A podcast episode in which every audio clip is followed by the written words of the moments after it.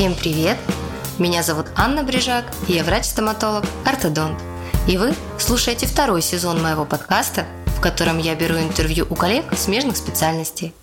Вас ждут личные истории, сложности на пути к профессиональному успеху и нюансы профессии. Приятного прослушивания!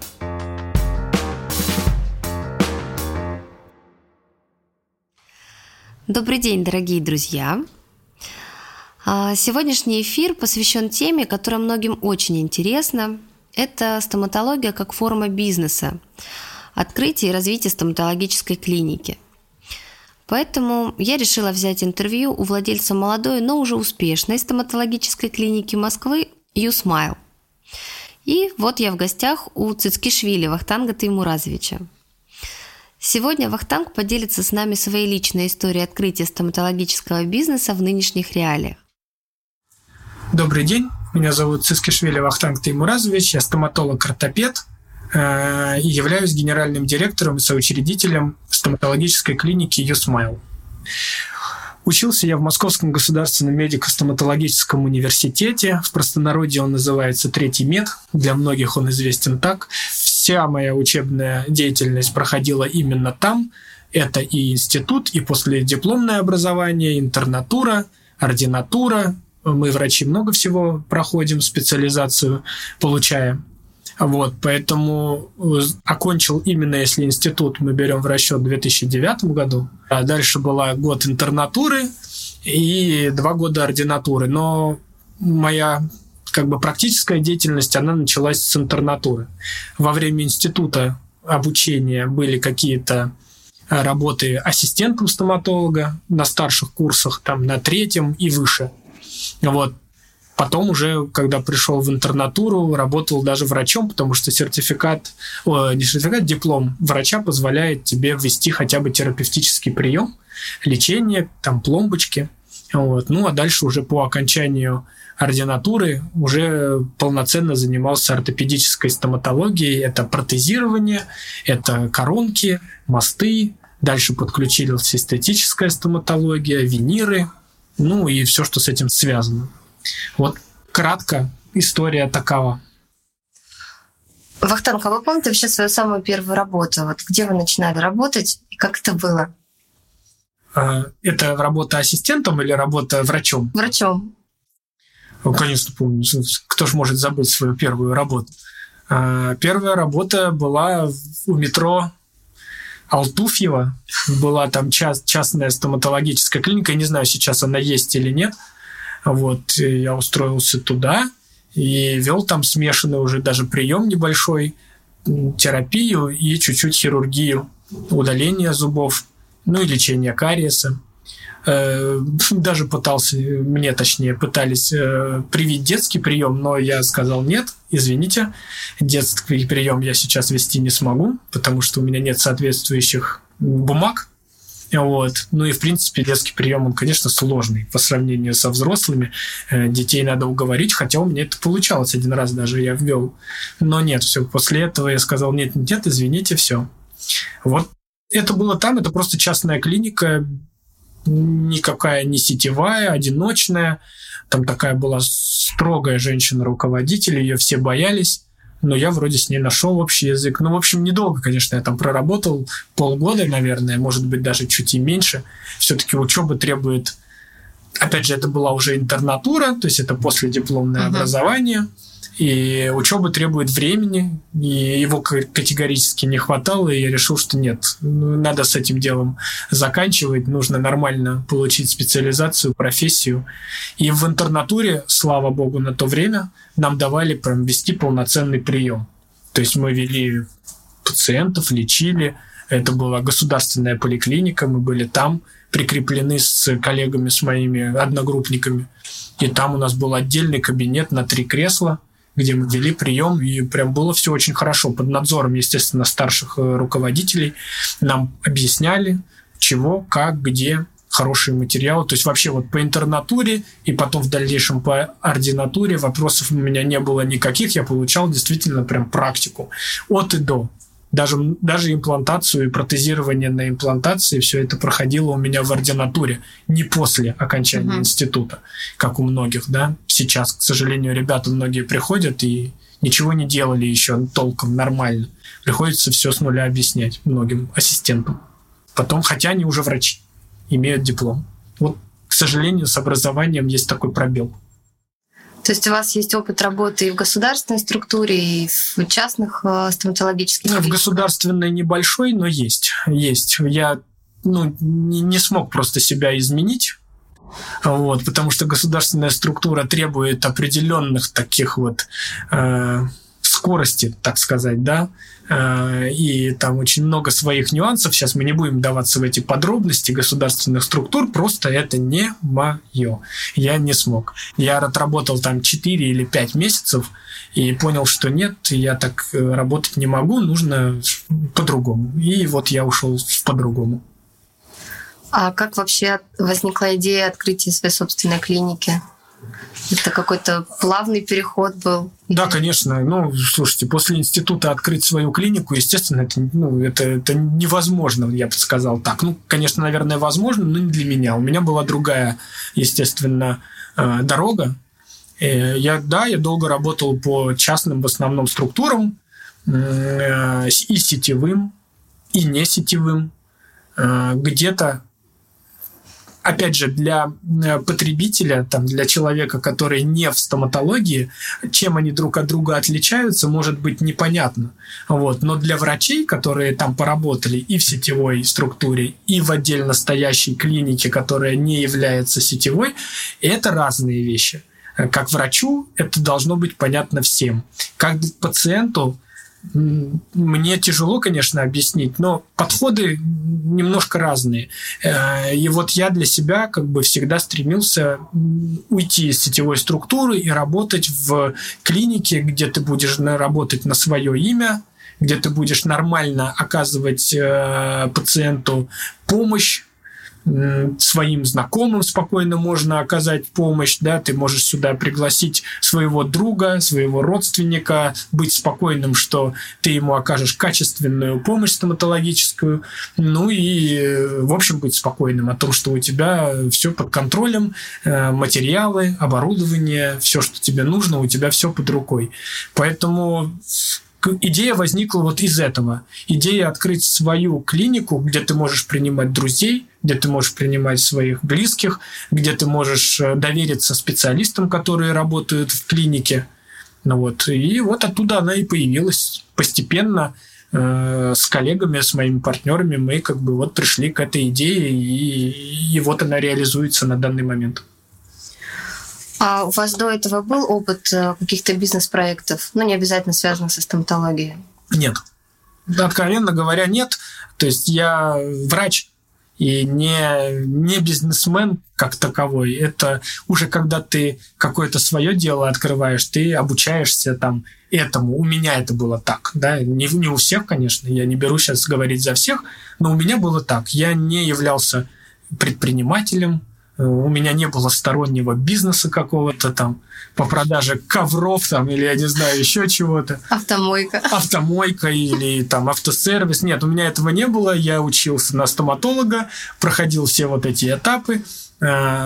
Образования дополнительные именно были, опять же, касаемо стоматологии, курсы какие-то дополнительные, да, которых не дают в институте.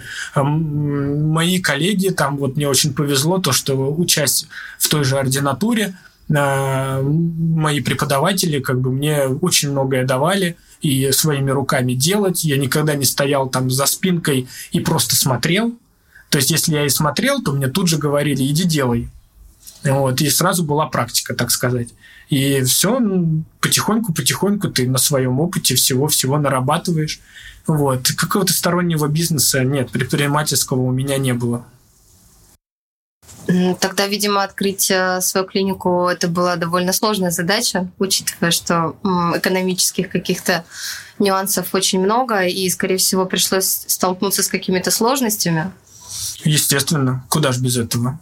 А когда ты открываешь свою клинику, понятное дело, должно быть все просчитано, так сказать, да? А, должны быть понимание э, цели твоей, куда ты идешь. Но все предусмотреть человеку тяжело. В любом случае тебе помогают э, специалисты, да, которые имеют уже какой-то опыт в этом деле. Ты нанимаешь этих людей, ты с ними общаешься, какие-то оттуда э, для себя берешь э, аспекты, что вот надо бы сделать вот так, это мне нравится, а это мне не нравится, это мне близко, это мне не близко. И самое важное, основное – это идея. Вот у тебя должна быть в голове четкая идея и план, куда ты идешь. Как твоя клиника должна выглядеть, какая там будет оказана помощь человеку, который в нее вошел, как его встретят, как ему улыбнуться, как ему окажут, понятное дело, априори качественную помощь. То есть вот это все, если у тебя есть в голове, то постепенно, постепенно ты начинаешь, э, так сказать, обрастать командой, обрастать людьми, которые будут тебе это поддерживать, э, помогать в этом. Если этого не происходит, ну, значит, надо искать. Надо менять команду, надо менять людей, надо, надо, надо, надо постепенно, постепенно становиться все лучше, лучше, лучше. Я вижу это только так. Прыгать из одного в другое не получится. Нужно как бы вот выбрать для себя цель и идти к ней. Ваши партнеры это коллеги или просто друзья? Не связаны со стоматологией? Нет, в основном это все со стоматологией связанные. Это мои друзья, связанные со стоматологией. Ну, то есть вы, а, скажем так, нашли единомышленников э, и... Да, все это... верно. Как я сказал в начале, ну, нужно своих, своих родственников лечить, да, своих там друзей лечить. И вот на фоне этого всего э, как бы образовалась идея открыть свое дело, где мы будем уверены в том, что мы делаем. Не просто бегать там по учреждениям, направлять каким-то друзьям, знакомым, кому ты доверяешь, но вот в одном месте, наоборот, собирать всех этих друзей под одну крышу, чтобы у вас была качественная, сплоченная команда. Вот оттуда идея и возникла. С какими основными сложностями вы столкнулись при открытии стоматологической клиники? Основными сложностями. Э, ну, у нас э, открытие происходило в 2020 году, а там основная сложность это была всем известная э, ковидная ситуация во всем мире. Тут, тут не мы только пострадали, да. Вот. И это была сложность, потому что в апреле месяце мы должны были получать лицензию, и ровно в апреле месяце всех посадили на карантин. Вот. И, соответственно, приходилось как-то думать, что делать, э, как, как вообще открыть э, бизнес, потому что мы думали, что все, это вообще закрылось, и когда это откроется, вообще неизвестно, что делать. Но, к счастью для нас, на то время быстро наше государство приняло такой э, закон о том, что можно было проходить лицензирование онлайн. И это была новинка. Но да, мы, мы, я проходил лицензирование онлайн лично. Я бегал с камерой и показывал э, людям, что вот клиника, вот э, оборудование, вот инструменты. Э, да, это вот так стало возможным. А раньше, естественно, это была комиссия, которая приходила в клинику. А так она сидела онлайн и смотрела, что нужно, чтобы было в клинике. Я все это показывал, что это есть. Вот так мы получили лицензию в мае месяце. И 15 мая 2020 года э, была получена лицензия, мы открылись. И первый пациент зашел к вам на порог. Через какое время после этого? Не, ну на самом деле, понятное дело, он зашел сразу, потому что у нас все-таки накопилась за это время база своих пациентов, э, которые мы могли принять в этой клинике. То есть из основных сложностей был ковид? Э, ковид, да, в 2020 году в начале самого открытия, естественно, это был ковид. Ограничения все возможные, острая боль, прием по острой боли. Конечно, ограничений было много. Никто не понимал, что делать на самом деле, потому что предписаний очень много для клиники нужно сделать и то, и то, и то, и то, и в новой открывшейся клинике, которая как бы только-только начинает свое существование, еще и дополнительно столько предписаний по ковиду, ну вот пытались все это дело скомпоновать. Э, как сказать, э, соответствовать требованиям. Поэтому это, конечно, было основное.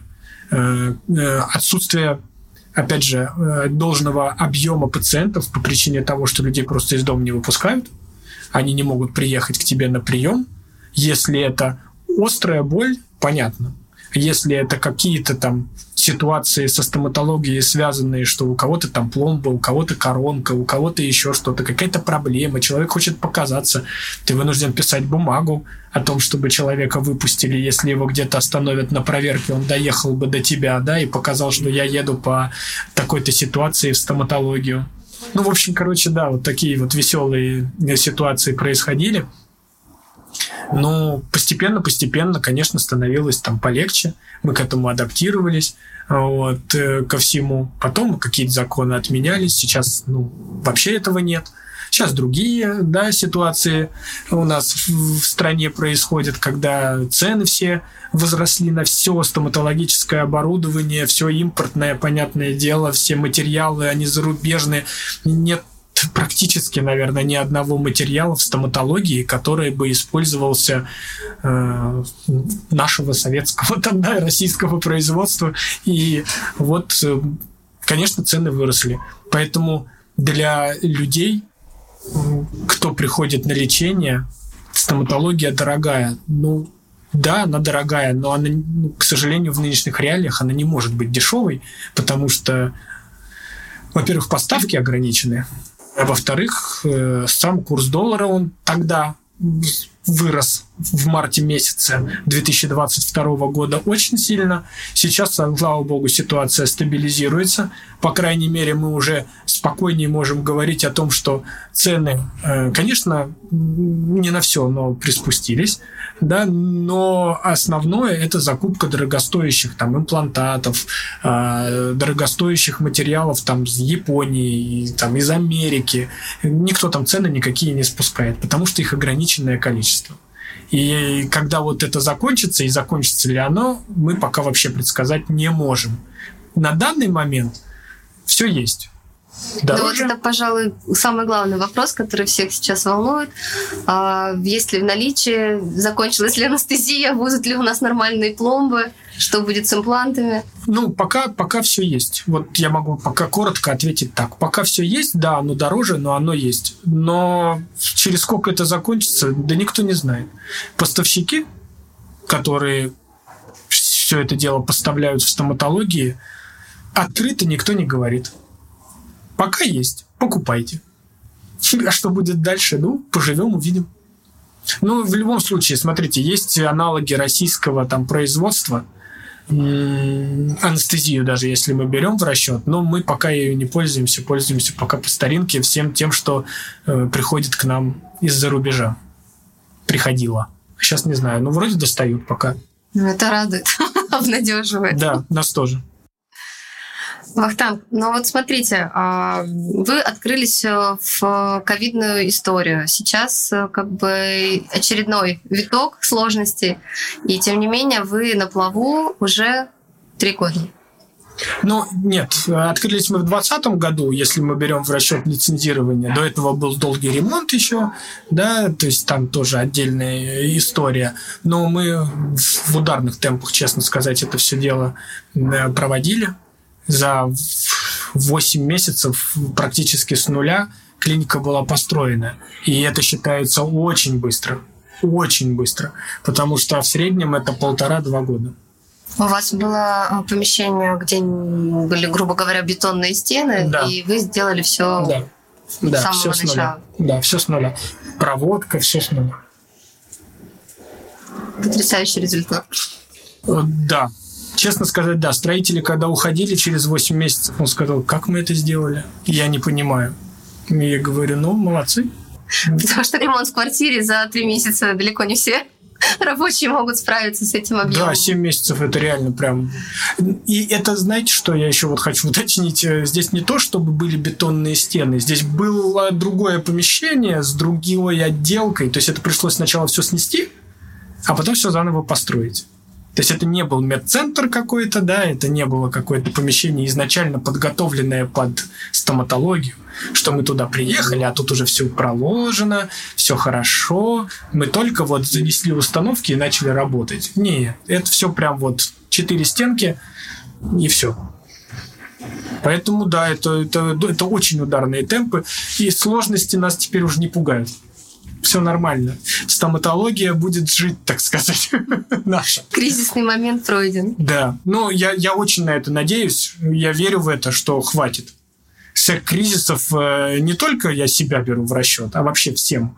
Ну, хватит. Пусть, пусть все уже вздохнут, и надеюсь, что мы поживем все нормально. Очень многие считают, что стоматологи – это безумно богатые люди, а, у которых какие-то не огромные потоки денежных средств, и а, что стоит только открыть клинику, и польется сразу огромный денежный поток. Поделитесь своим опытом. А, да, да, я тоже сталкиваюсь с этой ситуацией. От всех сталкивался. Э, по, по, в течение жизни, что да, у стоматологи вы себя хорошо всегда чувствуете, у вас много денег и все такое. Отчасти я не буду скрывать, что да, э, стоматология это не дешевая отрасль в медицине, э, но она требует очень больших затрат на себя, потому что опять же, как я уже говорил, основная масса всего оборудования, медикаментов, всего-всего это не наше оно, естественно, привозится. Оно, естественно, стоит и закупается в долларах, да, там, теми поставщиками, кто это нам потом перепродает. Ну, естественно, цены растут. Это по, вообще по оборудованию, по медикаментам. Если говорить про э, стоматологи богатые, через какое-то время, да, через там энное количество лет, а у некоторых и десятков лет, а, возможно, ты будешь себя чувствовать уверенно, если ты хороший врач. Но это не только в стоматологии, это везде так, в медицине собирается рекомендательная база. Если ты грамотный, хороший специалист, тебе рекомендуют, тебя рекомендуют, твою клинику, там, если ты, мы говорим про клинику, рекомендуют, э, собирается э, количество определенное людей, которые приходят на лечение. И по нынешним ценам, там, по нынешним реалиям, да, лечение не дешевое. Естественно, врач не должен быть бедным но это как бы неправильно. Это в понимании у людей почему-то теплится вот такое, что мы должны все быть, э, вот лечить всех за бесплатно, э, все должно быть вот для всех, а для себя ничего. Ну, как бы такое даже в Древнем там Риме и Греции не было. Там врачи всегда должны быть э, хорошо одеты, хорошо выглядеть, и качественно оказывать свою помощь. А если врач не знает, как бы там, что себе купить, водичку или хлеб – ну, он не будет думать о том, как качественно вылечить там, да, человека и оказать ему хорошую помощь. Я считаю так что да, врач должен зарабатывать хорошо, да, он должен как бы содержать э, и себя, и свою семью на хорошем должном уровне. Но мы как бы не работаем на дешевых материалах. Затрат, еще раз повторю, очень много. И говорить о том, что прям богатые, ну, давайте сравнивать с чем-то тогда богатые. То есть, если мы говорим о яхтах, там, самолетах и всем остальном, но ну, мы так не богатые. Вообще. Не настолько. Не настолько. Не, вообще не настолько богатые. Чтобы нам хватало на жизнь, врачам, стоматологам хорошим хватает на жизнь. Ну, вот я не знаю, как кто меряет богатство чем. Ну, какой примерный бюджет э, открытия, открытия стоматологической клиники? Э, бюджет, опять же, да, мы складываем бюджет из э, из того, что будет внутри этой клиники. То есть, как она будет выглядеть. Э, это как квартиру, да, то есть ремонт в квартире. Кто-то себе сделает просто ремонт для того, чтобы ну, приехать поспать и уехать. А кто-то хочет приехать и ощутить себя как дома. То есть я вот хочу прийти в свою стоматологию и чувствовать себя здесь комфортно, что у меня там приятно посмотреть, приятно поработать.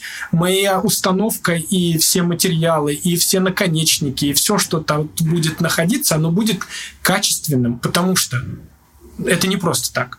Это не просто понты и пафос. Это просто для того, чтобы у тебя рука, потому что ты целый день пилишь, и наконечник, который там должен быть в этой руке, он должен быть легким. Он должен быть комфортным, он должен быть под определенным углом сделанным, чтобы тебе как бы было удобно, потому что это твое здоровье в том числе.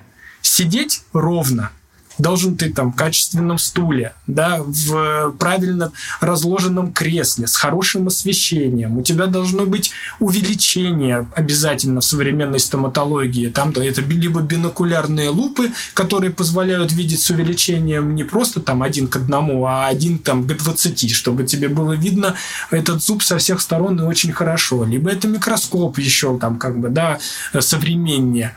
Э, чтобы оказать помощь еще лучше, потому что вот невооруженным взглядом там какую-то трещину в зубе увидеть тяжело. Когда ты будешь смотреть в бинокуляры или с увеличением хотя бы 5, либо там в микроскоп с увеличением там 20 и выше, понятное дело, ты ее увидишь, эту трещину. И э, сохранен этот зуб или не сохранен, ты примешь решение, исходя из этого. Ты окажешь более качественную помощь, ты можешь сделать хорошие фотографии этого зуба, там, да, вернемся к формату фотоаппарата, почему он нужен в современной стоматологии. Показать это качественно пациенту, чтобы он понимал, что этот зуб мы не сохраняем не потому, что мне так хочется, а потому что есть вот такие, такие, такие-то критерии, что его надо удалять. Иначе идите на компромисс, называется. Да, он прослужит у вас год-два, и вы его потом удалите. А деньги вы в него будете вкладывать. То есть вот это все нужно объяснить человеку, тогда все, вопросов не возникает. Почему стоматология такая дорогая, почему вот так-то. А, по бюджетам, опять же, как я уже сказал, можно клинику построить за 10 миллионов, а можно за 40, за 50, за 80 и за 100. Вот такие бюджеты могут быть. И будет зависеть от оснащения внутри клиники, от персонала, который работает внутри клиники, от того, что у того, кто эту клинику строил, какая была у него идея этой клиники. Либо это будет просто не хочется как бы, да, какие-то примеры там приводить, а, но есть разные бизнес-модели, и в медицине эти бизнес-модели тоже существуют. Mm-hmm. Есть бизнес-модели, которые основаны на, э, так сказать, объеме, и есть бизнес-модели, которые будут осуществлены на качестве. И они между собой довольно часто ну, не, не, не уживаются. Объем и поток и качество – это немножко разные вещи. И разные цены. И вот из этого будет как бы складываться цена стоматологии. Если мы просто поставили там несколько китайских кресел, так уж откровенно, и делаем как бы просто объем, ну, качество там будет страдать откровенно говоря. А если мы хотим качественное лечение, это будет дорогое кресло, это будет дорогой микроскоп, это будет дорогое все, что я перечислил до этого, да, чтобы качественно оказать услугу. И цена этой услуги, естественно, будет дороже, потому что это все стоит больших денег. Пациентам, еще раз, когда мы слышим имплант, вот в одном месте стоит 10 тысяч, а в другом месте он стоит 35 тысяч. Почему у нас там вот так, а вот там вот так? Разные бизнес-модели. И там он 10 тысяч, возможно, тоже не будет стоить. Вы придете туда, вам посчитают, как реклама он может быть 10 тысяч, а как установленный в полости рта вместе с коронкой, и чтобы он служил, он уже будет стоить 30 тысяч. И когда вам в другом месте сразу говорят конечную цену, то значит это будет уже со всей работой, с тем же имплантом хорошим, со всеми, со всеми делами, но вам это должны объяснить на месте. Вот мы стараемся объяснить, почему такая цена складывается вот из, э, из таких моментов. Открыть стоматологию можно и за 10 миллионов, и за 80 миллионов. Выберите для себя сами, какую стоматологию вы хотите. Ну вот, вот, наверное, так я отвечу на этот вопрос. Что дает вам этот вид деятельности? То есть это финансовая удовлетворенность, э, дело вашей жизни, либо какие-то другие мотивы?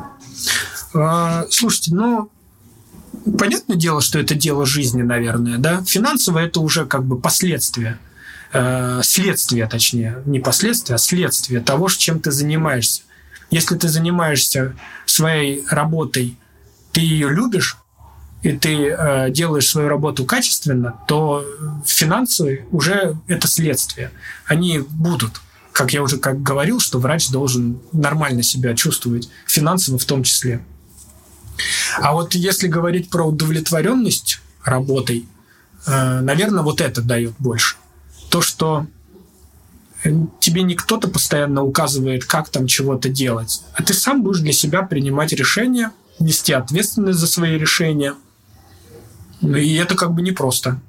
Потому что когда ты работаешь на кого-то, понятное дело, ответственность несет кто-то.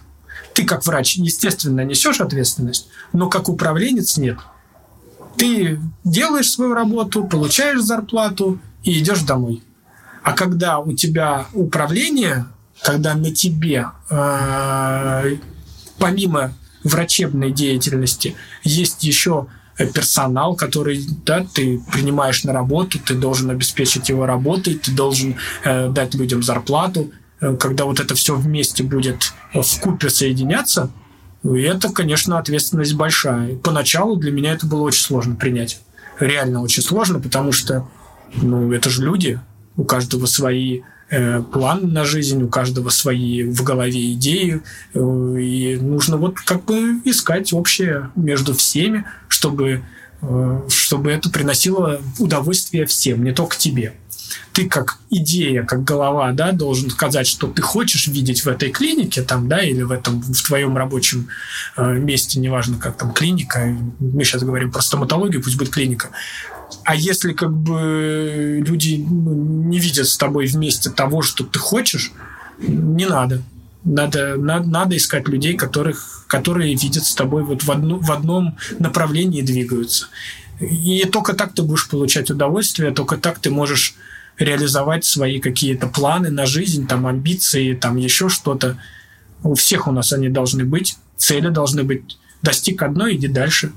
Ну, я считаю это так. И вот эта цель на данный момент была такой построить клинику, где будет качественное обслуживание, где будет качественный сервис, где мы будем спокойно приглашать своих родственников на лечение и не бояться. Вот такая цель была, сейчас она достигается, она еще, конечно, не реализована на 100%, но все, все, все, все движется в этом направлении. Что будет дальше – ну вот когда я пойму, как, как эта цель реализована, тогда и посмотрим, что будет дальше. Вахтанг, вам знакомо чувство профессионального выгорания? Вы знаете, тут такая ситуация. Как с депрессией, да? Вот э, это же тоже болезнь, которую многие не понимают. Ну, подумаешь, полежал у стенки. Нет, это так не работает, да? То есть это действительно заболевание, и людей надо лечить. А вот профессиональное выгорание, наверное, это тоже какая-то там ответвление какое-то. Возможно, у меня просто на нее пока нет времени. А возможно, оно у меня и есть, это профессиональное выгорание, но я просто его пока стараюсь не замечать. Я не знаю, как его найти. У тебя каждый день что-то новое, да, у тебя новые люди в общении, у тебя пациенты приходят, тебе нужно как и решать какие-то задачи, там еще что-то. Отдых нужен. Да, понятное дело, отдых нужен, скорее всего, без вообще какого-либо отдыха, да, вот это вот выгорание и начнется. Э, но я пока на себе его не ощущаю. Я пока еще за те два года, которые там с 2020 идут, очень такие плотные, очень такие постоянно что-то новое, ты постоянно в игре, так сказать, да, ты постоянно должен что-то делать, чтобы решить этот вопрос, тот вопрос. Благодаря моим компаньонам, как бы мы друг друга поддерживаем в эти сложные ситуации, да. Бывают, конечно, уже э, нервы сдают, много всего происходит, и да, это никому это и не нужно, как бы, да, там знать. Но нет, никакого выгорания я пока не чувствую и не хочу чувствовать. Я думаю, что и когда я это почувствую, я уже закончу со стоматологией. Не надо заниматься, когда ты выгорел. Ну, как бы займись чем-то другим. Я думаю, что это будет так. Какие советы вы хотите дать тем, кто планирует открыть свой бизнес, стоматологический бизнес? А, совет, совет, наверное, один это, это вот, как я сказал, идея у вас должна быть четкая для себя поставленная идея, реализовать которую можно самому тяжело, одному это тяжело сделать. Э, нужны в любом случае э, люди, которые будут тебе помогать э, и именно двигать вперед. Говорить то, что да, мы сможем это сделать, там, да, мы можем тут пойти к такому пути, да, мы можем вот попробовать вот это. Это очень непростой путь, но идея должна быть. И если ее нет, и мы просто хотим, что чем мне заняться? А давай стоматологию открою. Это такое, как бы, на мой взгляд, это утопия. И э, по статистике, даже если мы берем Москву, мы сейчас говорим про нее, допустим, да, я знаю про нее, по статистике в год открывается порядка двух тысяч стоматологий, и столько же закрывается. Это говорит о том, что просто мы не знаем, чего хотим, да. Вот где-то я услышал о том, что стоматология это прибыльно. Я хочу ее открыть. Вложились, открыли, поняли на, по факту, что нет, это не прибыльно, это очень большие затраты, это очень большие проблемы, это, это очень много всего, не, мне это не нравится, я закроюсь. Вот как бы вот чтобы этого не происходило, нужно сделать расчет. Мы рассчитали, и вот тогда можно на что-то надеяться. Вахтан, спасибо вам большое за ваше интервью. У вас потрясающая клиника, очень интересный дизайн. И те силы, которые вы вложили всю душу и те обстоятельства, с которыми вы столкнулись, и вы вырулили из этих обстоятельств, это вызывает огромное уважение. И я от души желаю процветания вашему детищу. Спасибо. Чтобы оно росло, развивалось, приумножалось. Возможно, появлялись филиалы. Да, ну, честно сказать, э, я вот об этом тоже сейчас сидел, думал, это как следующий, допустим, этап. Ну, понятное дело, да, то есть если одна клиника успешна, то нужно, как многие считают, открывать следующую, следующую, следующую. Я пока над этим размышляю. Я не готов пока сказать однозначно, что да, я готов, там буду открывать филиалы, станет сеть, или еще что-то такое, потому что это прям вот... Я же за качество, да? А качество, оно начинает потом не от тебя зависеть, и тут вот нужно подумать. Я пока думаю, но, возможно, к этому приду и пойму, что да, это надо делать. Сейчас, пока мы остановимся на развитии этой клиники, так как оно должно быть в идеале. Спасибо большое. Все, вам спасибо. Очень, очень интересно поговорить с людьми иногда о том, что накипело, так сказать, да, наболело. Будем рады объяснить э, какие-то нюансы стоматологические более подробно там на приеме, там, если вот нас будут слушать потенциальные пациенты. Ну, вот, э, приходите и поговорим. Я люблю поговорить, я люблю объяснить, и все это будет доступно и подробно. Поэтому вот так. Спасибо. С вами была Анна Брижак. Благодарю вас за прослушивание. Буду рада вашим отзывам и оценкам на Яндекс Музыке, Apple подкастах и Кастбоксе. Будьте здоровы и помните, улыбка – это ключ к любой двери.